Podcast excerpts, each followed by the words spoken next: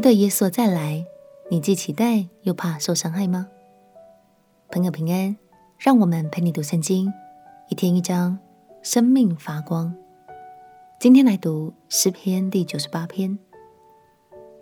这首诗读起来，你可能会觉得和第九十六篇有点相似。其实，从第九十六篇到第九十八篇，就是一系列歌颂上帝作王掌权的赞美诗。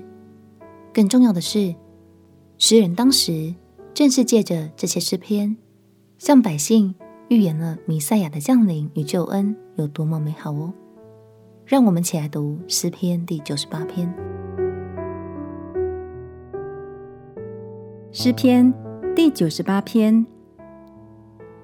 你们要向耶和华唱新歌，因为他行过奇妙的事，他的右手和圣臂施行救恩。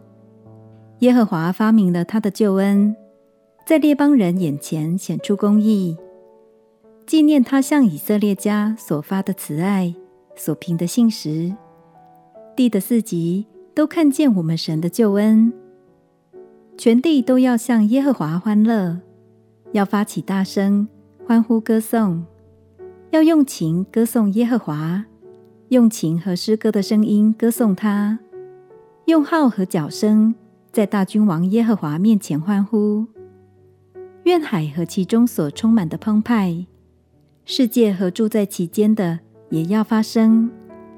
愿大水拍手，愿诸山在耶和华面前一同欢呼，因为他来要审判遍地。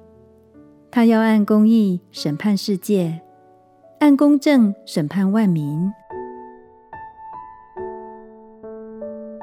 诗人说：“他要按公义审判世界，按公正审判万民。”虽然现在我们还看不见，但相信耶稣再次到来的日子已经不远了。亲爱朋友，不晓得你是不是也像诗人一样，充满盼望与期待？还是会因为圣经中所说的审判而有点怕怕的呢？鼓励你，我们当存敬畏的心，但请别因此而产生恐惧哦。相信耶稣再来的那一天，一切不公义的事都要得到平反，而我们都要与神的百姓们一同喜乐欢唱。